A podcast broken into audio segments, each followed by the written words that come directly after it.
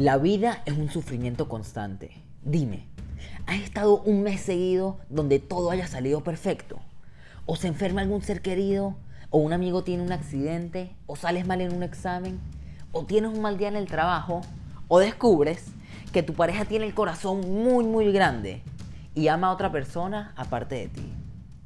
Algo malo siempre pasa y uno se pone a pensar y se pregunta, ¿qué es esta vida? ¿Por qué todo el día hay gente sufriendo? ¿Por qué no podemos tener una vida normal? Y la verdad es que no sé. Y tú dirás, entonces ¿qué, Armando? ¿A sufrir por siempre? Bueno, Tennessee Williams dijo en una de sus frases, no busques adelantarte hasta el día que pararás de sufrir, porque cuando llegue ese día, sabrás que estás muerto. y tú escuchas esto y dices, ya, vine en busca de inspiración, y dirás, qué frase tan inspiradora, Armando. Esto parece muerte sin sentido en vez de risa con sentido. Pero yo te digo, mira, tranquilo, tranquila. Les traje esta frase para demostrarles que está un poco equivocada. Sí, siempre van a haber situaciones que no nos agradan. Puede ser una situación pequeña como que tu jefe te haya gritado en el trabajo o una un poco más grave como el coronavirus. Y esta frase se equivoca en la palabra sufrimiento.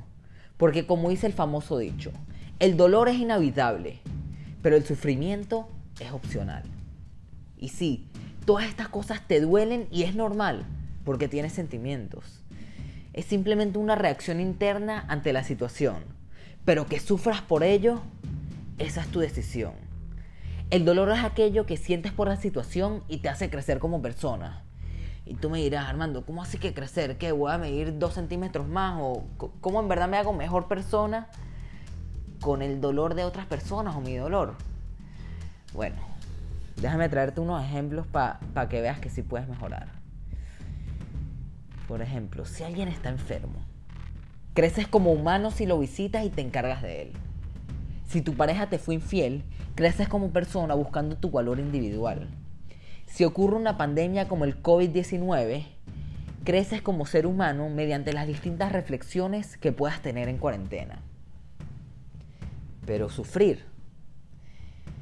Sufrir es un estilo de vida. Y qué malo que es ese estilo. Sufrir es hacer que ese dolor se convierta en parte de tu día mediante la queja, distrayéndote de lo bueno que la vida te sigue ofreciendo. Y sí, hay veces que hay situaciones muy graves que no se resuelven en minutos. Puedes estar días con ese dolor y cada vez que piensas en esa situación te duele porque simplemente es demasiado. Pero no dejes que una situación dolorosa te lleve a una vida llena de sufrimientos. Y tú dirás, ok Armando, en verdad te felicito. Lo que dijiste es demasiado lindo, tienes toda la razón, pero como dirían en Venezuela, ¿con qué sé cómo es eso? ¿Cómo lo hago? ¿Cómo hago para solo sentir dolor, pero no sufrir? Y hay una sola respuesta. Se llama la fe. La fe en el creador de que las cosas pasan para algo, que todo tiene una razón es muy difícil verlo cuando acaba de ocurrir la situación. Pero imagínate que abres un libro en la mitad y lees una página. Seguro no entiendes nada y piensas que el autor está loco. Pero cuando lees todo el libro, desde el inicio hasta el final, realmente entiendes el porqué de todo. Al menos que sea un libro de química, que ese no se entienda aunque te lo leas todo. Entonces cada vez que te enfrentas a una situación dolorosa, piensa que es solo la página en la mitad del libro y es casi imposible entenderla. No te preocupes en entender para qué pasó cierto suceso. Ocúpate en aceptarlo y tener fe de que en el futuro puede que entiendas por qué ocurrió.